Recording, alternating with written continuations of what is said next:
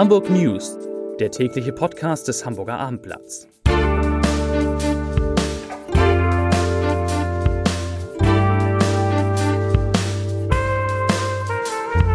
Herzlich willkommen zum täglichen Podcast des Hamburger Abendblatts. Mein Name ist Lars Haider.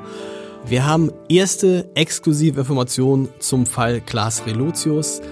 Wir werden sprechen über Garnelen, die in Nähe der Elbphilharmonie aufgezogen werden sollen. Es wird um ein Blind Date mit der Bischöfin gehen und, und, und. Also ich glaube, so viel wichtige Informationen und Gespräche hatten wir selten zuvor. Aber nun erstmal, wie jeden Tag, die wichtigsten Nachrichten aus Hamburg in aller Kürze.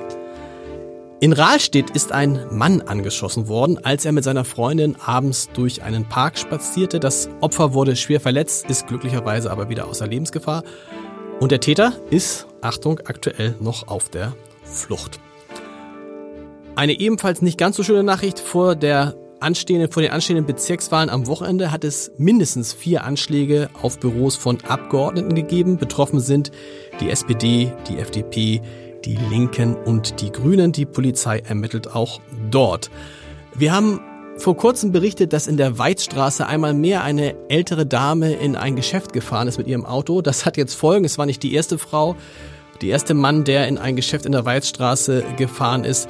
An der Weit in der Weizstraße werden jetzt auf der Nordseite alle Parkplätze gesperrt, in der Hoffnung, dass dann so etwas nicht wieder passiert. Und ein kurzer Blick Richtung Pfingsten. An Pfingsten, meine Lieblingsmeldung, sollen in der Elbe, an der Elbe, rund 500 Babys, Kinder Jugendliche und Erwachsene getauft werden. Das könnte das größte Tauffest in der Geschichte der evangelischen Kirche in Hamburg werden. Und jetzt freue ich mich, dass ich kurz mit unserem Innensenator, mit Andi Grote, verbunden bin. Heute wird das Grundgesetz 70 Jahre alt. Wir feiern das in Hamburg mit einer langen Nacht des Grundgesetzes, die gegen 17 Uhr beginnt und bis tief in die Nacht geht.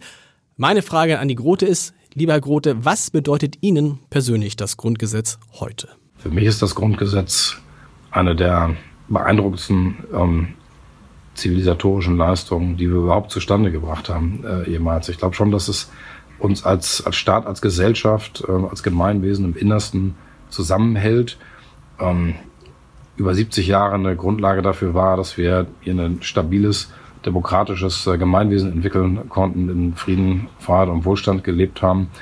Und ich glaube, dass, dass die zentralen Werte des Grundgesetzes, die Unantastbarkeit der Würde des Menschen, die Freiheit des Einzelnen, ähm, Demokratie und Rechtsstaat, dass das nach wie vor das tragende äh, Fundament ist, für das wir aber auch jetzt ähm, kämpfen müssen, für das wir uns einsetzen müssen. Es ist keine Selbstverständlichkeit, dass, dass, die Werteordnung des Grundgesetzes ähm, ähm, erhalten bleibt.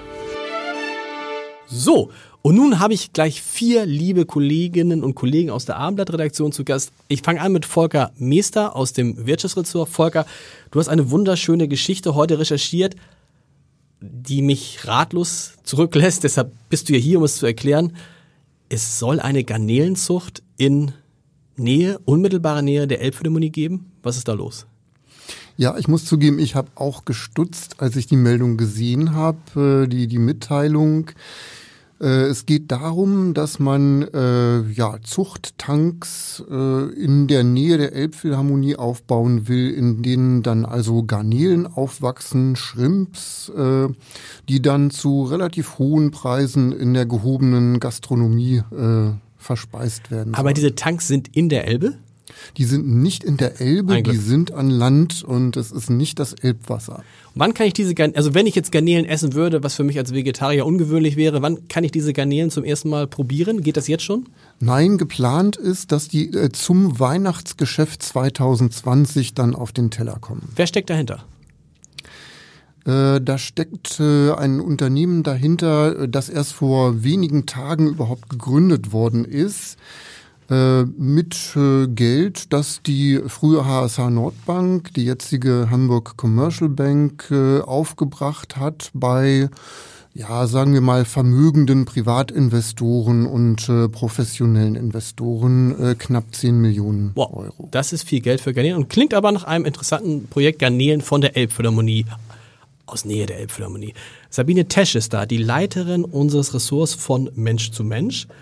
Und Sabine, du hast eine tolle Nachricht. Du sitzt in einem Podcast und kündigst einen Podcast an. Nämlich welchen? Genau, es ist äh, das Blind Date mit Hamburgs Bischöfin. Das ist ganz neu, das wird also morgen ähm, lanciert, äh, gemeinsam mit unserem Kirchenmagazin Himmel und Elbe. Da ist es so ein bisschen dran angedockt. Und Bischöfin Kirsten Vers, die ist ja sehr eloquent und fragt auch mal nach, haben wir gedacht, mit der können wir mal einen wunderbaren Podcast machen. Sie trifft auf bekannte Hamburger Persönlichkeiten, das dürfen wir verraten, ist morgen Kurt Wölke. Ähm, Aber sie Witz weiß dabei, nicht. Sie, nee, genau, genau das ist der Witz dabei ist, dass sie immer ganz kurz davor erfährt, wer es eigentlich ist. Das ist das sogenannte Blind Date. Und dass es auch immer damit eröffnet wird, was ich schon immer mal eine Bischöfin fragen wollte. Also es kann schon ums theologische Eingemachte gehen, es kann um äh, Gott und die Welt gehen, es kann um persönlichen Glauben gehen. Also die Themen sind nicht gesetzt, aber denke ich, ähm, sie auch interessant. Und oftmals ist ja so kirchliches ähm, Radio oder wenn man dritte kirchliche Podcasts so ein bisschen belehren. Das ist es jetzt gar nicht, sondern man kommt einander näher, auch auf eine Tiefe, geht es um Glauben und Nicht-Glauben. Und ich glaube, das wird eine sehr, ähm, ist eine sehr spannende Unterhaltung zwischen zwei sehr intelligenten Menschen und das führen wir achtmal im Jahr durch. Achtmal im Jahr, am Freitag, der erste Podcast. Du darfst natürlich jetzt noch nicht sagen, wer die nächsten Gäste in diesem Podcast sind, der monatlich kommt, aber du könntest ja schon mal andeuten, aus welchen Bereichen sie kommen.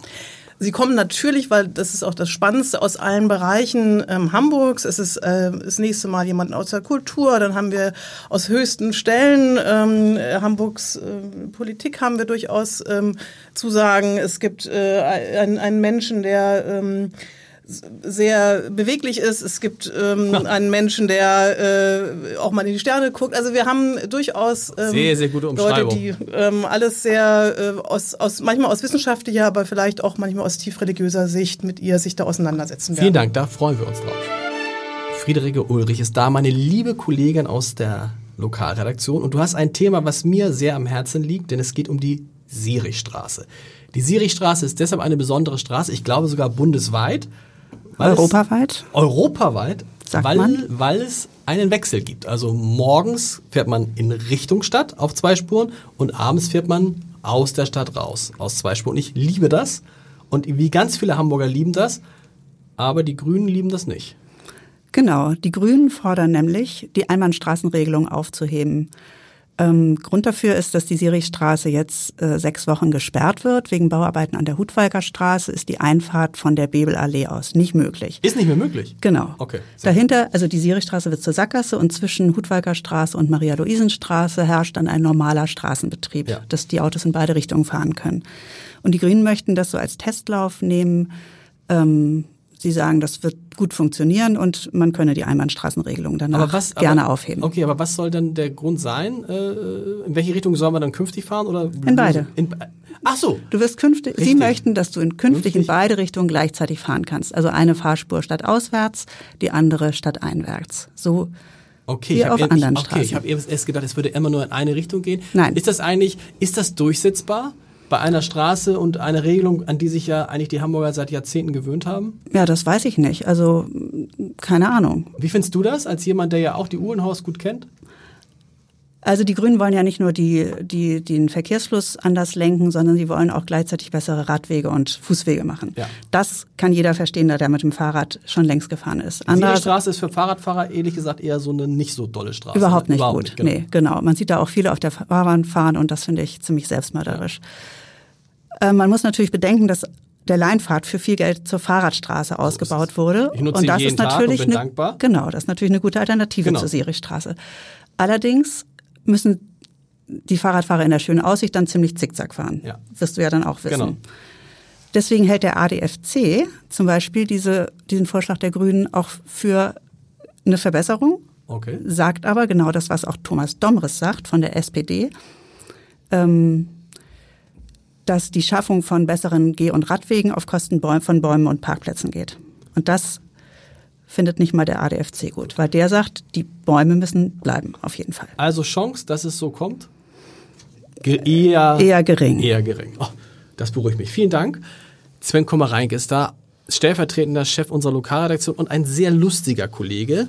Anders könnte man sie auch nicht aushalten beim Hamburger Abendblatt. Nein, kleiner Spaß, aber anders äh, könnte man vielleicht auch diese Geschichte gar nicht machen, die du gemacht hast, Sven, denn du hast dich mit der Europawahl beschäftigt, aber nicht direkt mit CDU, FDP und Grünen, sondern... Also zunächst mal abgemacht war, dass du sagst, ein sehr kompetenter Kollege. Ach so, schön, ne? das, das schneiden wir nachher raus, ja. Das schneiden wir nachher raus. Äh, in der Tat, mit der Europawahl und zwar nicht so mit dem üblichen, denn wenn man sich den Zettel mal anguckt, dann ist der halt sehr viel länger als sonst. Das sind sage und schreibe 40 Parteien, die da diesmal antreten. Ah, das geht noch weiter? 40 Stück nur okay. zur Europawahl. Ja. Wenn wir mal die sechs, die im Bundestag sind, abziehen, ist da also noch eine Menge Platz. Und da ist dann auch durchaus so manches, was man skurril nennen dürfte dabei. Sag mir doch mal, was ist denn das Skurrilste? Das Skurrilste. Aus also, deiner Sicht. Oder die ähm, skurrilsten. Die skurrilsten, also ist auf jeden Fall die menschliche Welt gehört dazu. Also das würde ich sagen, so eine klassische Esoterikerpartei. Das so für alle, früher gab es ja mal die Naturgesetzpartei, die hatten so lustige Fernsehspots mit diesen ja. Yogi-Fliegern, die so die Gegend gehopst sind, die gibt's ja leider nicht mehr, aber ich vermute mal, dass das ja die Nachfolger sind. Die sagen ähm, etwas, was du ja auch immer sagst, dass eine allumfassend wohlwollende Denk- und Handlungsweise der Führenden notig sei und dann werden auf der Welt alle glücklich werden. Das stimmt. Hm, und der hat auch einen sehr, sehr schönen Namen, der Spitzenkandidat, den kann ich leider nicht aussprechen, aber ich versuch's, der heißt Dada Mathuvid Vananda. Okay. Obwohl eigentlich heißt er Michael, Mo also. eigentlich heißt er Michael Moritz, aber er hat sich wahrscheinlich aus taktischen Gründen etwas umbenannt. Die sind schon ganz nett. Äh, die Europäische Partei Liebe, die finde ich auch sehr, sehr schön.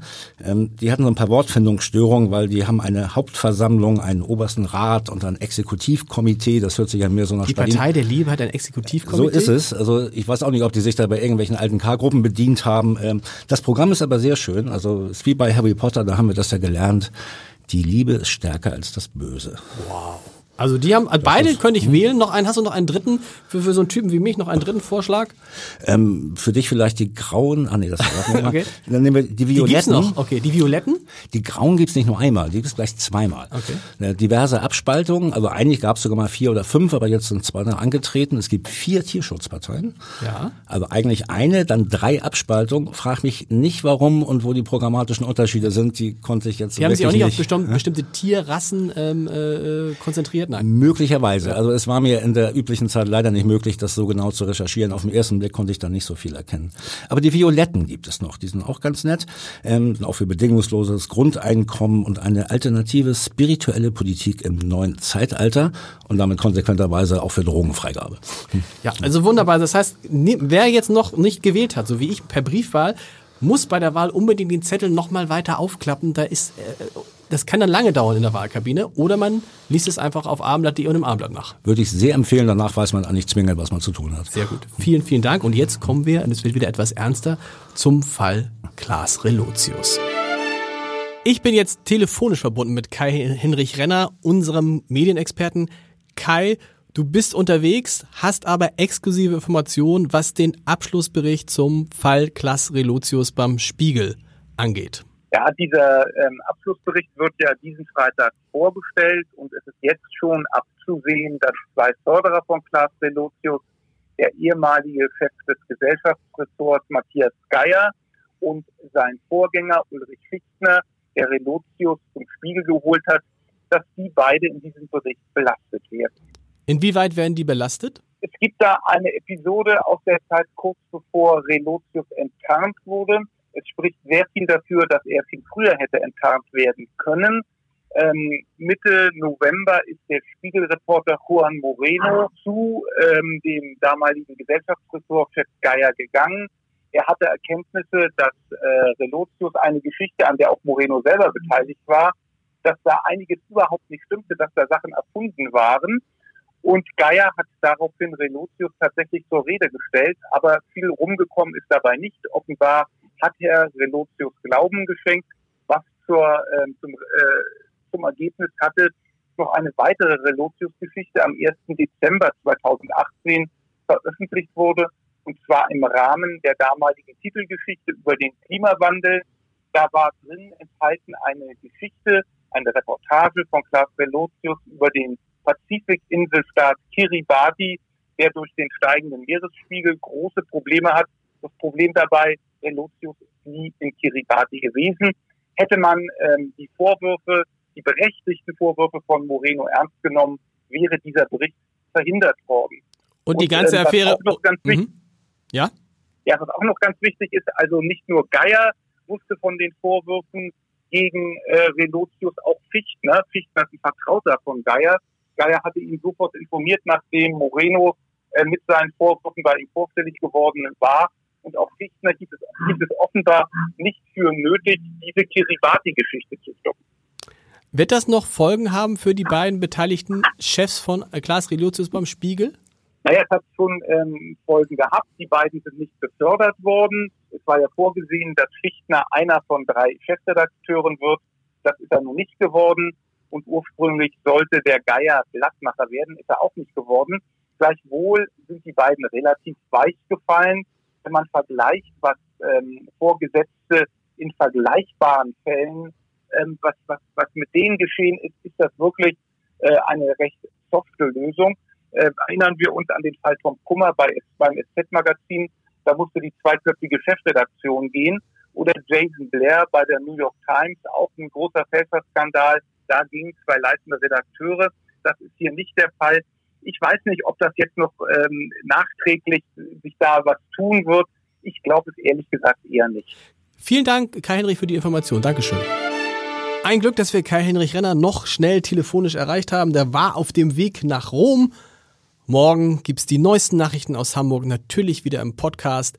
Dann wird es unter anderem um den Besuch unserer Leser beim Bundespräsidenten gehen. Bis dahin, tschüss.